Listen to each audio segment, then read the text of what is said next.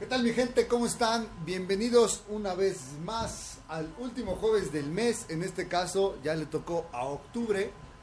Ya llegamos hasta octubre y ya saben que aquí en Su Perrito generamos una serie de pláticas que te puedan ayudar a entender un poquito más a tu perro y también, ¿por qué no?, sobre los problemas que sufre eh, durante, pues, durante la tenencia, ¿no?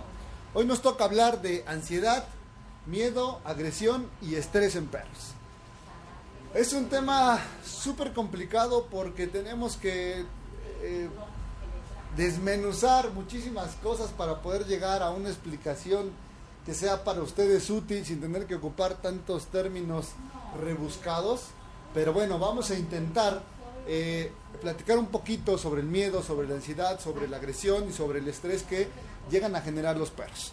Empecemos por, hoy vamos a, a tener aquí a Frida, hoy nos va a acompañar Frida para ayudarnos en la cuestión de las posturas corporales, la cola, las orejas. Tenemos también un bulldog. Bueno, no es un pug, ¿verdad? Es un pug bulldog o algo así. Está medio raro. Pero bueno, también nos va a ayudar con la cuestión de la cola y la postura, la cara y toda la cuestión. ¿Sale? Primero hay que decir que los perros por tener un sistema nervioso central, o sea, un cerebro, tienen muchas de las capacidades o o, generan o tienen muchas de las emociones que nosotros tenemos como humanos y uno de ellos es directamente el miedo. El miedo es una, es una emoción adaptativa. ¿Qué quiere decir esto? Que el miedo le sirve mucho a los perros para poder determinar, eh, por ejemplo, si están en riesgo o en peligro y así evitar lo más posible algo que pudiera comprometer la parte de, de su estado físico. Eso quiere decir que entramos directamente a la parte de la supervivencia y si un perro cree que esa acción o esa persona o eso que se está suscitando en ese momento le va a generar algún daño, ahí es donde se activa el miedo y realmente por eso es adaptativa porque pues no tienen miedo como de forma gradual y de esa forma poder evitar, huir o escapar o no intervenir en una situación complicada. Vamos a dejar este tantito acá, si no me lo voy a pasar abrazando toda la noche. Y bueno, entonces el miedo es, es una cuestión emocional. Así como nosotros que llegamos a tener miedo por algunas situaciones, cada perro reacciona diferente al miedo. Algunos perros eh, tratan de escapar, algunos se desplazan, otros se quedan inmóviles, otros este, bajan la cola, este, se orinan, defecan, vacían las glándulas anales. Depende el miedo. El miedo viene directamente desde los cachorros, desde que son cachorros. Hay un síndrome que es una inhibición, eh, por ejemplo, social, que tiene que ver más cuando el cachorro en la etapa de socialización se aísla de los estímulos que va a tener de adulto. Y eso lo van a ustedes, esto lo podemos prevenir desde que son cachorros. ¿Por qué? Porque si nosotros aislamos al perro o lo destetamos muy pronto, hagan de cuenta que el perro ya empieza a comer sólido y en ese momento se va a su casa, a su casa nueva y en ese lugar pues no tiene contacto ni con personas, ni con perros, ni con sus hermanos, ni con otro tipo de cosa y los estímulos son muy pobres, ese perro va a tener ese síndrome y ese perro va a tener mucho miedo más adelante porque no desarrolló habilidades en la etapa eh, de socialización. Entonces es bien, bien importante que de cachorritos Primero, destetar, y lo he repetido aquí muchas veces, destetar un perro, por favor, mínimo hasta los tres meses. Es súper, súper importante que le permitan que esa cuestión eh, social la recree con, los, con el papá, con la mamá, con los hermanos. Es súper importante porque eso es lo que va a generar de un inicio que nuestro perro sea muy, muy seguro. Si no es así, pues podríamos tener muchos problemas. Lo que le digo a la gente cuando se llevan un cachorro muy joven a la casa es que ahora el trabajo lo tienen que hacer ellos. Ahora lo más complicado es que nosotros ni nos movemos como perros, ni pensamos como perros, ni tampoco podemos interpretar un lenguaje eh, tan parecido. Pero si nosotros entendemos cómo se mueve el perro, cómo, cómo siente, cómo vive, cómo se comunica, vamos a poder hacer mucho de este trabajo. Yo sé que los perros no pueden salir a la calle hasta que no tengan sus vacunas porque el riesgo es altísimo. Sin embargo, por ejemplo, yo lo que recomiendo es poner un pequeño corral tipo de bebé o un corral pequeño de, de, jaulita donde el perro pueda estar en una zona para limitarlo y para que el perro pueda ver directamente todo el tiempo nuestra rutina, qué hacemos, cómo nos movemos, cómo hablamos, todo eso. ¿Para qué? Para que el perro se vaya acostumbrando a esa rutina. De lo contrario, si ustedes lo tienen suelto, pues lo que va a hacer es que va a explorar otras cosas y posiblemente ya no tenga la atención correcta para aplicar esa parte de la socialización. Igual, de igual forma, yo sé que no lo podemos sacar a la calle y poner en el piso, pero si no lo podemos llevar cargando y que escuche ruidos, que vea a las personas, que vea a otros perros, que realmente se vaya eh, adaptando para cuando sea adulto no tenga problemas ni de socialización, ni de miedo, ni de estrés, ni de ansiedad.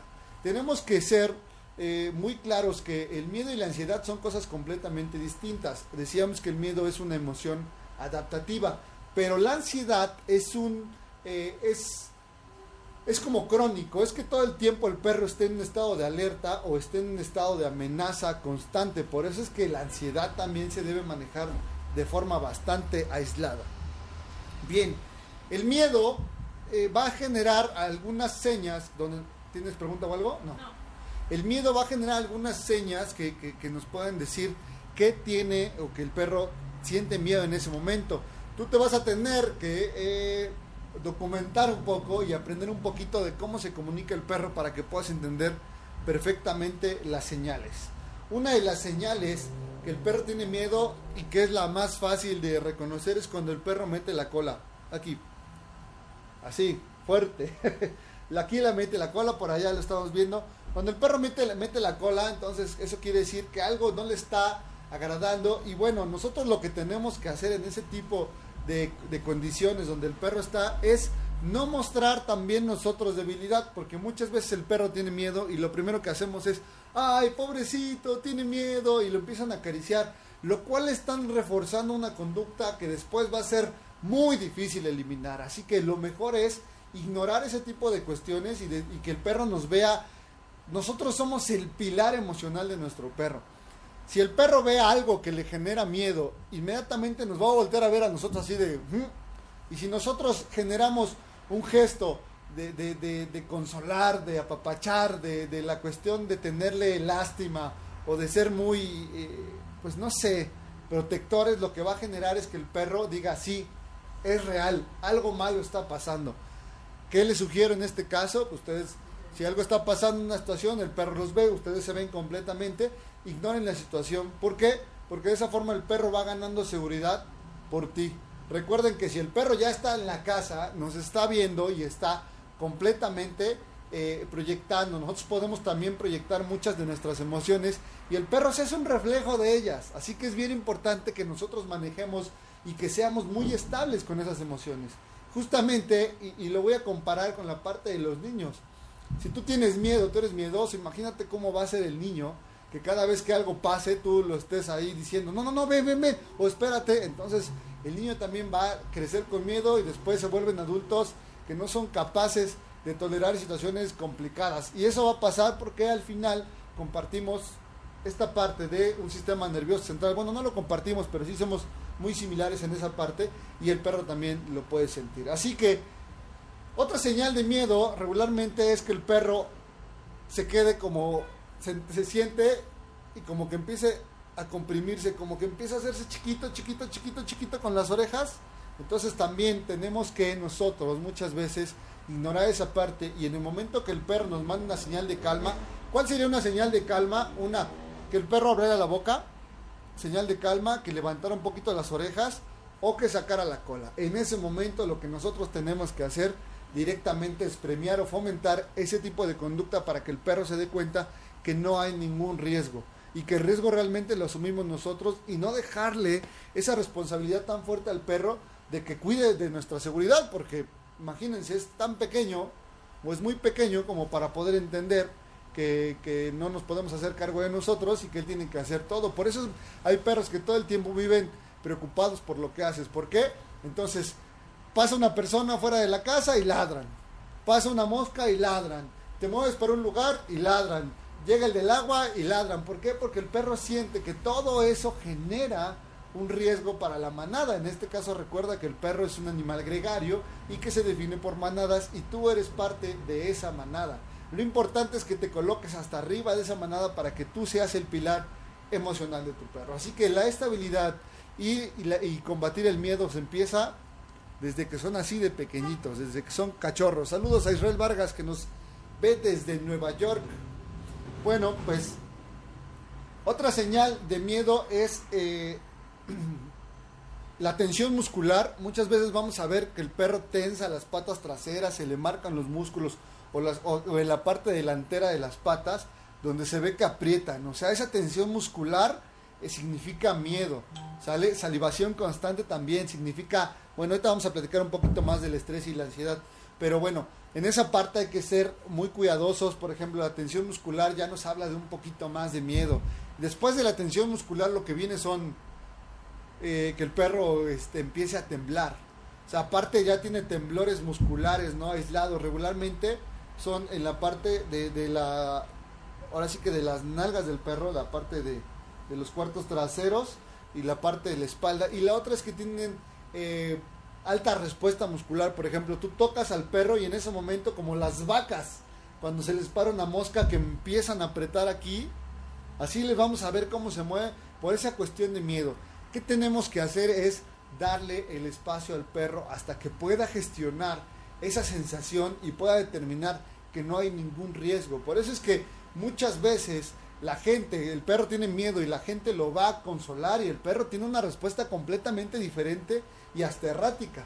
O sea, ¿cuánta gente ve un perro con miedo y lo quiere agarrar y terminan mordidos? Porque al final el perro no está cómodo. Lo que tienes que es que permitirle, darle su espacio, esa parte de respeto muy importante donde le digas, no te voy a tocar, tranquilo, no me voy a acercar hasta que tú me des el permiso o la autorización para hacerlo, me acercaré.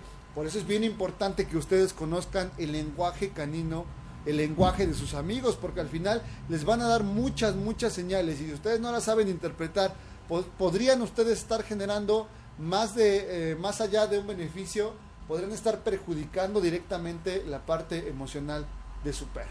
Tenemos una pregunta. Adelante. Fernanda Velázquez. ¿Cómo podemos quitarle el miedo a los ruidos y autos en la calle a nuestro perro? Miren, yo creo que una de las partes importantes de, de para quitar el miedo tiene que ver con la exposición. O sea, hagan de cuenta, si el perro tiene una mala experiencia, por ejemplo, ¿de dónde nace el miedo? ¿De las malas experiencias o del desconocimiento? A lo mejor tu perro en esa etapa sensible no tuvo el tiempo para darse cuenta que los carros, los ruidos y demás no pasaban absolutamente nada. Y en algún momento asociaron que los ruidos de los carros o que los ruidos de los cohetes o los ruidos de algo que se cae les podría generar un peligro. Por eso es que tienen esa reacción. ¿Cómo hacerlo? Yo soy de la idea que lo vayan exponiendo poco a poco, digamos que lo vayan sacando a la calle y de inicio, pues llévatelo en una zona tranquila donde pasen pocos carros y cada vez que pase un carro, premialo, cada vez que pase un carro, dale, dale, dale caricia, dale con voz, dale comida, eh, saca la pelota para que el perro empiece a intercambiar esa conducta de algo negativo a algo positivo. ¿Qué quiere, qué quiere decir con eso? que cada vez que pase el carro o algo que le genere miedo, en vez de que el perro se deprima o se haga chiquito o genere algún problema, se levante y diga, ah, es un carro, ah, ok, como la otra vez, así. Entonces hay que ser muy, muy, muy observadores para poder determinar y para poder diagnosticar que nuestro perro realmente tiene miedo o no es otra cosa.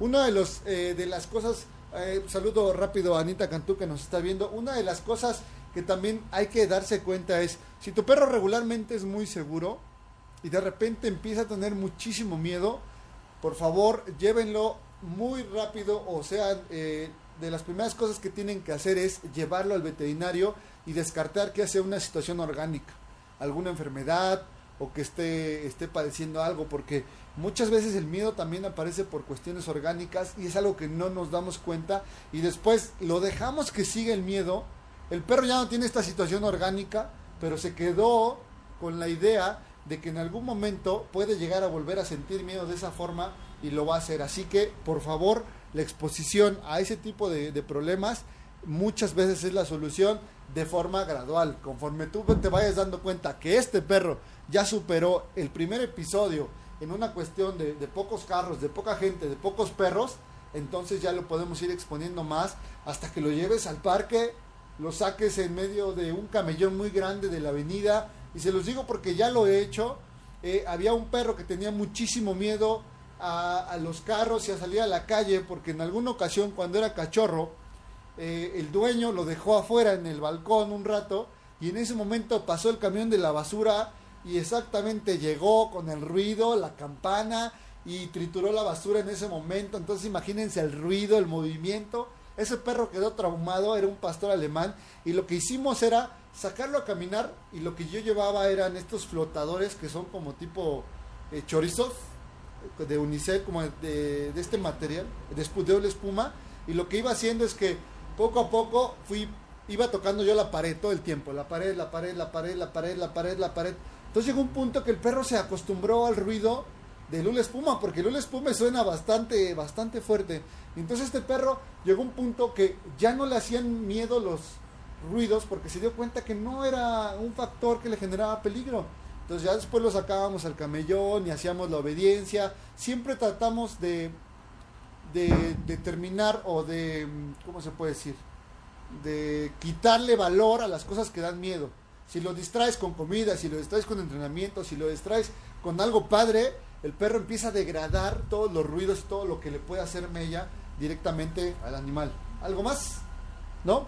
Ok, sigamos con el tema. Entonces es bien importante determinar cuándo nuestro perro tiene miedo. Primero es el, tema más importante que quiero abordar es el tema del miedo, porque muchos perros tienen miedo y la gente no se ha dado cuenta y lo que están haciendo es reforzar esas conductas. Así que sean muy observadores y si de verdad necesitan ayuda en algún momento, acérquense al médico veterinario primero para descartar cualquier cuestión orgánica y después algún profesional que se dedique a la parte de readaptación o rehabilitación y que haga un entrenamiento en positivo, porque también si lo asociamos, si llega el entrenador y lo asociamos con castigo, con correa, con jalones, con gritos, pues más va a aparecer esa conducta y después se va a hacer cada vez más fuerte y vamos a tener un problema mayor. Ahora, eh, hay que saber leer completamente el perro. Sale la tensión muscular.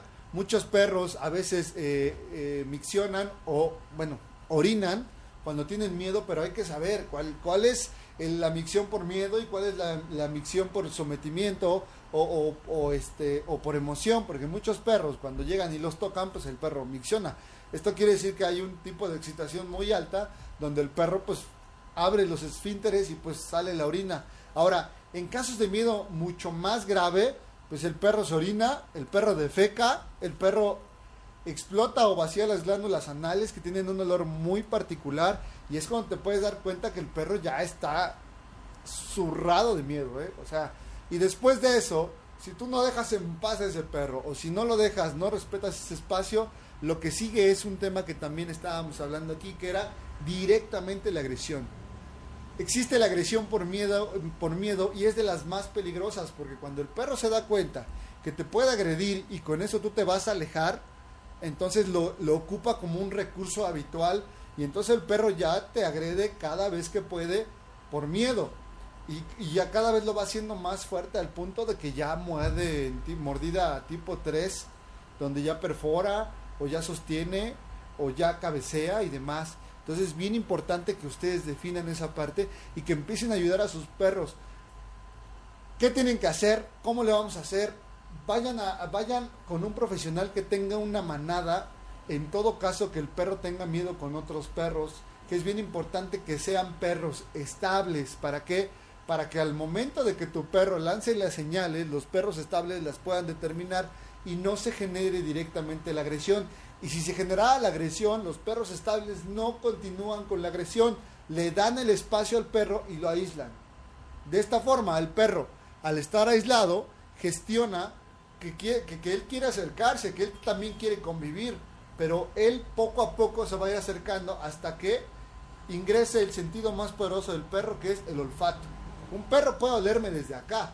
Si necesita más información, entonces va a venir directamente a obtenerla con su nariz y ahí estarás quebrando uno de los de, las de las partes limitantes de tu perro porque se dará cuenta que en ese momento ya puede gestionar otro tipo de socialización que sería la parte de ir a, buscar a otros perros y gestionar que no todos los perros generan eh, agresión.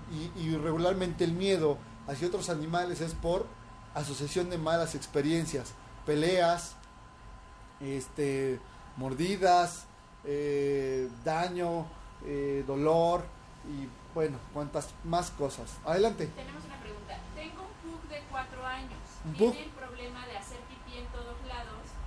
Ya lo castramos, pero no funcionó. Ah, ok. ¿Este comportamiento es por estrés?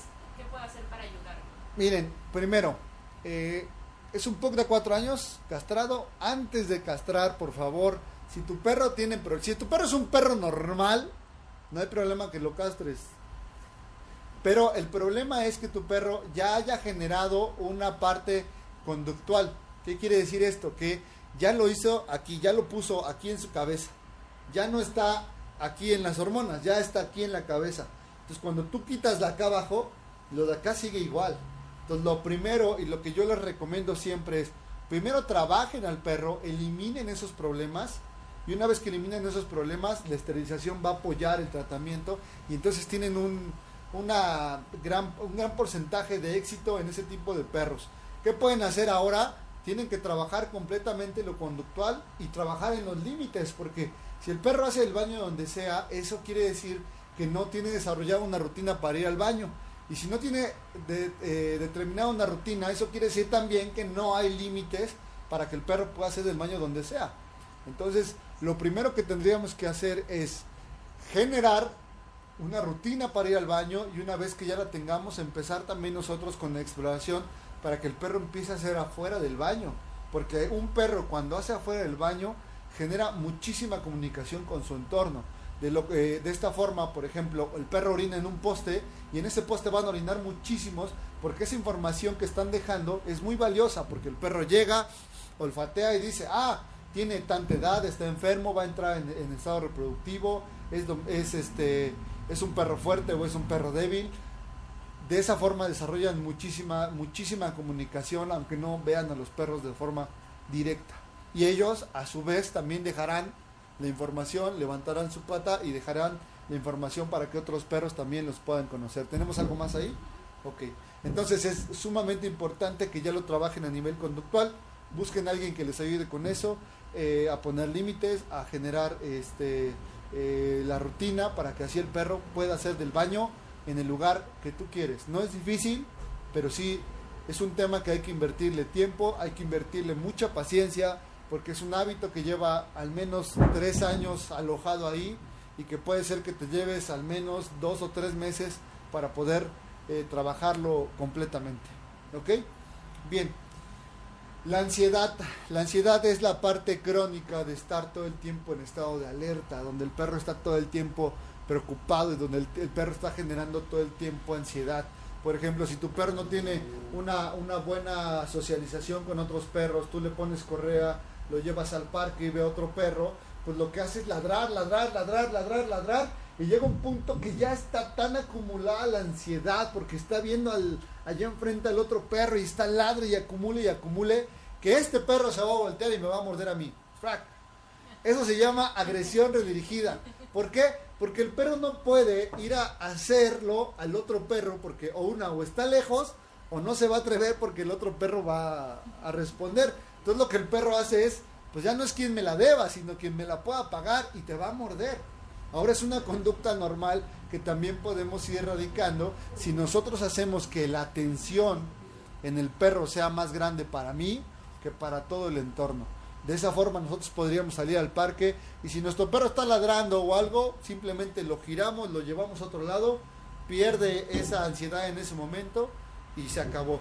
Dice Areli Ponce, Valencia, tienes toda la razón, Poli ya no está usando el pañal en las noches. Ah, muy bien. Sí, porque regularmente ocupamos para el baño esta parte de los pañales, donde esos pañales absorben el olor y es una excelente forma de, de poner un target, de poner un objetivo, de poner una marca para que el perro pueda ir a hacer del baño ahí.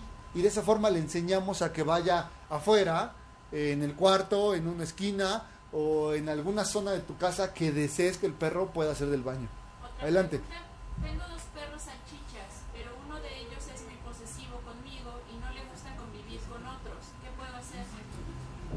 Ok, cuando, cuando los perros son muy posesivos, bueno, son perros de alta demanda o que tienen hiperapego, lo que tenemos que hacer es como empezar a, generar esta parte de los límites, de que el perro entienda que tú no eres exclusivamente eh, propiedad de ese animal. Entonces, eh, que tú cuando estés tocando otro perro, en vez de que dejes de tocar al perro y lo toques a él, lo que tendrías que hacer es poner el límite, retirarlo y ya después, cuando tú decidas ir a acariciarlo, lo acaricies. Es una cuestión meramente de límites, pero sí hay que hacerlo ya, porque si no, ese perro va a generar agresión hacia el otro perro o va a terminar haciendo la agresión redirigida hacia ti en caso que no lo pueda hacer con el, con el otro ejemplar. Pero es importante que sí pongas límites. No hay otra cosa, no es, no hay un secreto, no hay un hilo negro, simplemente es una cuestión de que entendamos cómo se mueve el perro, qué es lo que necesita el perro y qué es lo que nos está diciendo. Si nosotros podemos determinar todas esas señales con el perro, vamos a generarle una buena comunicación, vamos a poder entenderlo y vamos a poder corregir o premiar una conducta. Si es que queremos que se quede, premiamos y si es que queremos, queremos que desaparezca, hay que corregir, castigar, este, bueno, como lo quieran llamar, pero de una forma, eh, un estímulo negativo, para que lo podamos entender. Dice Mecre Aguilar Garduño, ¿podrías recomendar algunas medidas para manejar el temor a los ruidos que provocan los cohetes? Ya viene la temporada navideña y en el lugar donde vivo la situación es crítica. Ok, bueno, la parte del miedo en, los cohetes tiene que ver por una cuestión de desconocimiento. Es más, ni siquiera el perro sabe de dónde viene el sonido. O sea, en la vida ha, ha visto un cohete, ¿no? Cómo truena. O, o, la explosión y generar de dónde viene el miedo. El miedo sale directamente del desconocimiento en ese tipo de cosas. Por eso es importante que de cachorritos los acostumbremos a los ruidos fuertes para que así el perro no desarrolle alguna, alguna algún, algún temor con ese tipo de ruidos. ¿Qué podemos hacer? Bueno, hay muchas opciones eh, que podemos ocupar. Yo voy a más a la conductual, que es cada vez que suene un cohete, premialo. Entonces suena el cohete, ¡pum! Y tú, muy bien, eso es, y le das un premio. Y el perro, ah, caray, pues yo tenía miedo y ya me diste un premio, ¿por qué? O sea, no es que marquemos el miedo, es como de, cada vez que se escucha un cohete, yo me pongo feliz. Entonces, esa emoción yo la voy a transferir al perro para que cada vez se vuelva más positiva. Entonces va a pasar que si lo hacemos de forma constante y lo hacemos de forma atinada y bien, lo que va a pasar es cuando suena un cohete, ¡pum! El perro va a decir, oye, ya vine por mi premio y tú le vas a pagar y entonces el perro habrá asociado que el cohete tiene que ver con algo positivo. Ahora, no en todos los casos funciona porque hay algunos casos donde el miedo ya está muy, muy alojado y que ya no puede sacar al perro de ese estado. Porque ya es una fobia, ya no es, un, ya no es miedo normal. La fobia es muy errática en la cuestión de, cómo se comporta el perro en ese momento. Lo que tenemos que generar es, son cosas diferentes o ya tener que ocupar algunas cuestiones, eh, algunas herramientas. Por ejemplo, hay un collar que se llama Dáctil, que es un collar que tiene como polvito, que tiene como un olor como de feromonas, que eso genera que el perro esté más tranquilo. Y las perras, las, las perritas que tienen a sus cachorros, cuando un perro se está pasando, lo van a corregir. O si están muy intensos sus cachorros, lo que va a hacer es generar feromonas para que ellos se tranquilicen. Este collar de Adaptil funciona muy bien para eso. No con eso quiero decir que el collar ya es la solución de todos tus problemas. Lo que tenemos que hacer es, una vez que el collar ya esté funcionando, hacer esta parte de la forma conductual. Porque de lo contrario, cada vez que quites el collar o no lo tenga, vas a tener el mismo resultado. Entonces, simplemente el collar nos abre una ventana para que el perro no sienta miedo en esa situación y en ese momento puedas tú gestionar la forma correcta para que el perro no sienta esto, ¿sale? Es bien, bien, bien importante que lo hagas. También hay, hay premios de Nupec, de la marca Nupec, que se llaman Relax, eh, que también son unos premios que le das al perro y en ese momento pues también el perro tiene muchísima calma. De, hay otro que se llama Relax, pero es de otra marca, ¿verdad? Sí, es Mederilab. Es Mederilab. Ajá, es, eh, este es un, es un spray que le puedes rociar en la cara entonces el perro también se relaja. ¿Por qué? Pues porque entras directamente con el sentido. ¿Cuál es el sentido más fuerte del perro? Estoy esperando a que me lo digan. La nariz. Entonces lo pones acá, pac, pac, o gotitas, ¿no? Que es en la boca, ¿no? Abres unas gotitas y se acabó. Y hay el otro que, el otro que es ya con prescripción médica, si en todo caso el miedo fuera ya súper fuerte, ¿cómo se llama?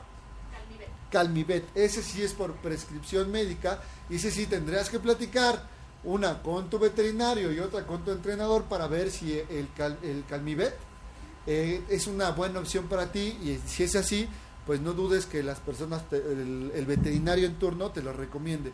¿Tenemos alguna pregunta? ¿No? Allá tenemos una acá. Ah, muy bien, eso sí, ya saben. Eh, dice Jelly Morjan, dice, disculpe una pregunta, adopté a un schnauzer de tres años, eh, al parecer viene de maltrato, las chicas que me lo dieron no me comentaron nada, a, a mí ya me mordió dos veces, eh, igualmente mi mamá, pero lo curioso es que no nos, nos que nos muerde, tiembla mucho, ¿cómo lo puedo ayudar? No se deja agarrar como los otros cachorros que tengo, le tenemos que dar mucho espacio. Hay que seguirle dando espacio, hay que permitirle que él vaya gestionando esa parte y pues aquí sí sería una buena opción que te acercaras a tu médico veterinario y que te diera una buena opción para poder limitar esa parte del miedo porque tu perro está generando una agresión por miedo y cada vez va a ir en aumento, entonces es mejor que lo detengas ya, ya, ya, ya, porque de lo contrario pues vas a seguir generando este problema. Acércate a tu veterinario o a tu entrenador favorito o a tu etólogo favorito, pero para que ellos te puedan ayudar con esta situación, porque de lo contrario pues vas a tener muchos problemas con esa parte. Pero sí, sí se puede arreglar, no, no, nada está perdido. Muchas veces lleva muchísimo tiempo, muchísimo tiempo, mucha paciencia, mucho amor, mucho espacio, mucha comunicación, mucho estímulo, pero al final el resultado puede ser excepcional. ¿Sale? ¿Tenemos rehabilitación para perritos en Puebla? Sí, tenemos rehabilitación para perritos en Puebla. Pueden este, directamente conmigo, lo pueden checar. Eh, mi teléfono es el 2224 55 3489. Ese es mi número telefónico. Y pueden aquí por las redes sociales como Geo Rojas, como Exerdog. O nos pueden visitar directamente en el canal de YouTube que se llama Geo Rojas Exerdog TV. Y ahí pueden ver un poquito de todo lo que estamos haciendo, cómo rehabilitamos perros de la calle, cómo readaptamos perros de la calle, cómo trabajamos con perros sordos, cómo trabajamos con perros con miedo, cómo hacemos la parte de la obediencia, cómo hacemos deportes, cómo hacemos habilidades caninas. Bueno, ustedes pueden llenarse de información en el canal.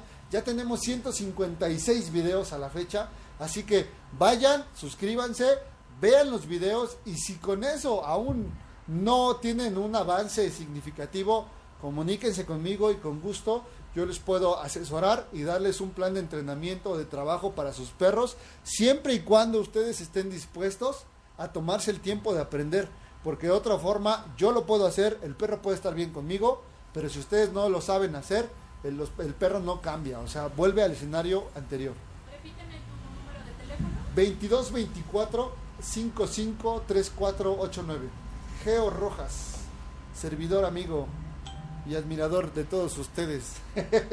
Entonces, ¿cómo vamos a... Ahora, ¿nuestro perro genera estrés? Claro que genera estrés. El perro también sufre de estrés acumulativo, así igual que nosotros. Yo sé que actualmente tenemos muchísimo trabajo, vivimos en casas más pequeñas, eh, tenemos menos tiempo, eh, digo, es muy complicado llevar una vida equilibrada económicamente, emocionalmente y aparte ver al perro y todo eso, pero nada de lo que le estoy diciendo suple el- la parte de socializar directamente con tu perro. Y una de las formas más sencillas de socializar con tu perro es sacarlo a caminar con correa, sacarlo al parque, llevarlo con otros miembros de su especie para que pueda interactuar, aprender el lenguaje canino y generar buenas cosas. Así que por favor, mínimo dedíquenle a sus perros, no sé, dos paseos de 15 minutos, no se necesita más. Ahora, si en esos dos paseos de 15 minutos ustedes pueden meter trabajo, eh, actividad mental, ¿a qué me refiero? Que se sienten, que se echen, que caminen con ustedes, que vengan al llamado, que les den la patita, alguna habilidad con límites también, los límites dentro de la casa, que no crucen las puertas, que no se hagan el baño donde sea, que coman en un lugar. Si ustedes pueden generar eso, les juro que el perro no va a generar estrés. Pero si todo el tiempo está encerrado, no sale a pasear, todo el tiempo está ansioso, pues sí, claro que el estrés le va a generar otros problemas y el tema del miedo reduce la vida de nuestros perros, porque tiene que ver también con un tema biológico y de salud. Así que está determinado que los perros que sufren de miedo tienen una probabilidad de, de, tener una vida mucho más corta. Así que por favor traten de, equilibrar a sus perros, de hacerlos sociables, de hacerlos estables para que les duren lo que les tengan que durar, porque de un perro puedes aprender mil y un cosas, pero solamente hay que darse la oportunidad de aprender ese idioma tan simple que los perros manejan. ¿Tienes alguno por allá? Tenemos pregunta de este lado. Dice, oye Geo, ¿y cuando uno llega a casa y el perrito se emociona de verte, ¿es bueno hacerle caso o seguir el no te veo, no te hago caso? Ese es un tema importante. Cuando ustedes llegan a la casa, el perro ¡pum, se emociona. Ah, sí. Lo principal es no llegar a premiar. Ay, sí, ¿cómo estás? Porque lo único que hacemos es transferir toda nuestra importancia directamente al perro. Y no creo, o estoy seguro que no todos los perros pueden manejar este tipo de, de, de, de, poder, este tipo de presencia, este tipo de emoción. Así que muchos perros se van a orinar, muchos perros te van a rasguñar, muchos perros te van a brincar y algunos otros hasta te van a mordisquear las piernas o la ropa te la van a desgarrar o van a brincarte y te van a dar un tope aquí en la cara. Entonces lo mejor es buscar las señales de calma. ¿Cuáles son las señales de calma? El sentado, el echado, las cuatro patas, que el perro te vea, que el perro se siente, que el perro esté tranquilo, que el perro abra la boca, que el perro no se te suba. Eso es lo que hay que promover. Entonces lo primero es, entra a tu casa, no hagas caso al perro, no le pagues, no lo toques, ve a dejar tus cosas, ve a poner lo que traes en el eh, eh, puesto, por ejemplo, te quitas la chamarra, la bolsa, la mochila, lo que traigas en las manos, las llaves, y una vez que el perro ya esté tranquilo, entonces ya puedes ir a saludarlo. De lo contrario, lo único que vas a generar es que cada vez el perro genere más importancia, entonces cada vez, y después el perro no va a poder diferenciar entre tú, el del agua, el vecino, el familiar, la abuelita, un niño, y ahí es donde están los problemas, porque entonces tiran al niño, tiran a la abuelita, muerden al del agua. Eh, eh, bueno, todo se engloba en una serie de problemas que genera este tipo de, eh, de excitación tan alta que es el llegar a casa. Así que mejor no los vean, denle el momento, que lleguen a la calma y cuando lleguen a la calma ya los saludan. Ahora, los saludamos para, para estar bien con ellos, para, hola, ¿cómo estás? Pero no los llevamos al punto de excitación Dejemos los puntos de, excitación solamente para dos cosas, para el trabajo y para el juego. ¿Sale? Cuando trabajes el perro tiene que estar excitado y con ganas de qué vamos a hacer. ¿Me siento? ¿Me echo? ¿Doy la pata? ¿Giro? Eso sí, ahí sí quiero ver esa parte de excitación y en la parte del juego es ve por la pelota y el perro vaya rapidísimo. Ahora, no con esto digo que también la pelota sea el, eh, pues la mejor herramienta porque si solo aventamos la pelota sin ninguna razón, lo que vamos a generar es que después tengamos estereotipias donde el perro ya empieza a perseguir sombras, empieza a perseguir moscos eh, imaginarios, empieza a hacer cosas raras. Entonces la pelota igual tiene un límite. ¿Cuál es el límite? Es tú me la, la, aviento, me la traes, te sientas, te echas, te la vuelvo a aventar, me la traes. Y es una parte de convivencia donde estamos comunicando, es ese momento donde la comunicación está a tope con tu perro. Aprovechala, porque si no, de lo contrario, lo único que haces es matar esa parte del juego y generar una dependencia a un objeto y después, si no sacas ese objeto, el perro se queda inmóvil esperándolo todo el tiempo y ya el perro se pierde de socializar, de comunicarse, de convivir, de, de jugar, de oler, de interactuar con su, con su medio. Entonces lo mejor es Sí, cuando no esté la pelota presente, deja que el perro sea el perro, tal cual, que, disfrute, que vaya, que vuela, que haga del baño y demás. Y cuando vas a jugar, sí, tiene el perro que estar intenso con la pelota, pero tiene que haber un tope. La pelota no es, eh, o el juego no tiene que ser solamente para cansar al perro, tiene que ser más para trabajar a nivel mental y generar un vínculo que sea sumamente poderoso con él y así nos podamos llenar de ellos y ellos de nosotros tenemos alguna pregunta. Ya casi vamos a cerrar el tema, así que si tienen alguna pregunta, este es el momento, porque si no, ya tendrán que esperar hasta el siguiente jueves, dentro de cuatro semanas, que el siguiente tema es la de qué hacer en caso de una pelea. ¿En qué me vine a meter?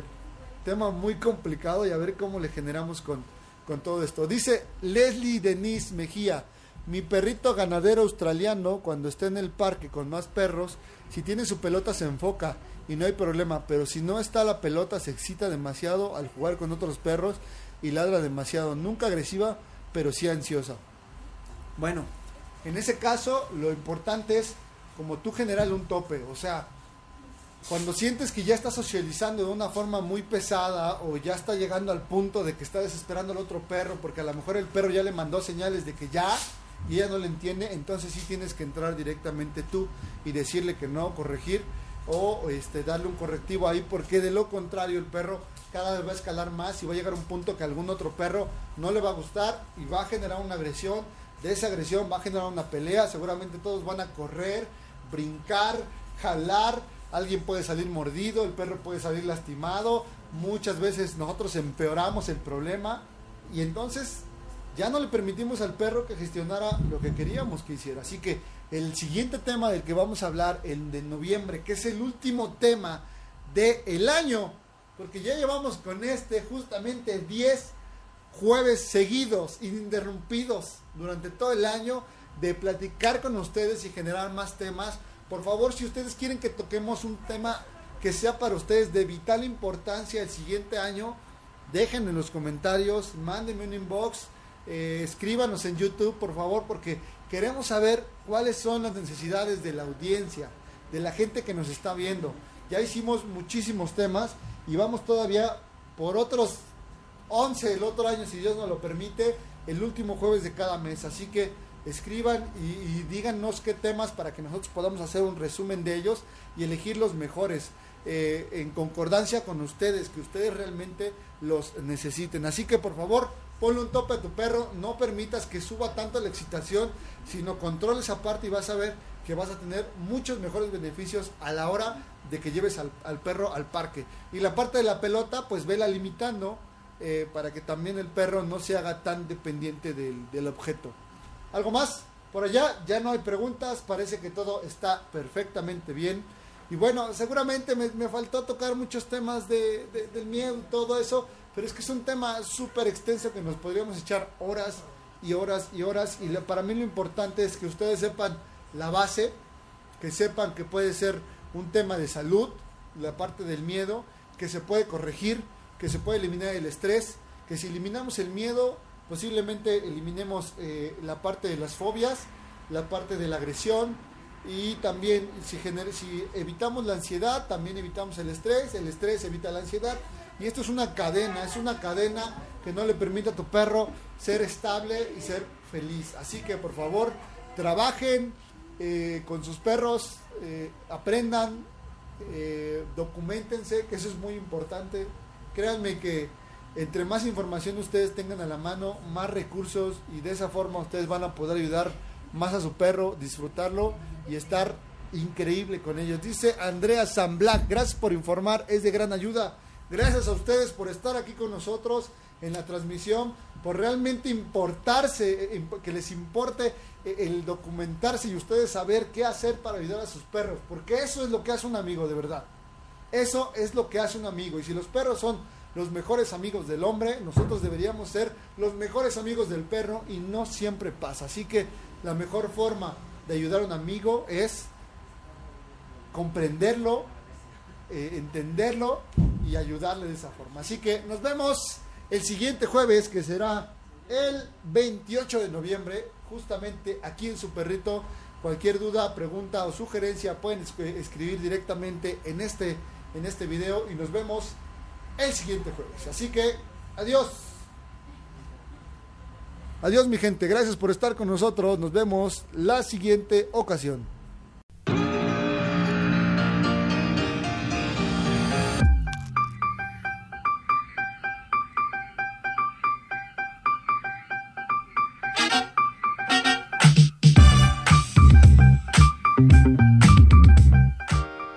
Tal? Bienvenidos a su programa Perro Estable Humano Consciente. Yo soy Geo Rojas y te estaré acompañando, si me lo permites, durante este programa. Aquí vas a encontrar contenido relacionado al mejor amigo del hombre, ¿sí? El perro. Consejos, tips, trucos e invitados. Este programa está patrocinado por Exerdog Alto Entrenamiento Canino. Y si no hay nada más que decir, comenzamos.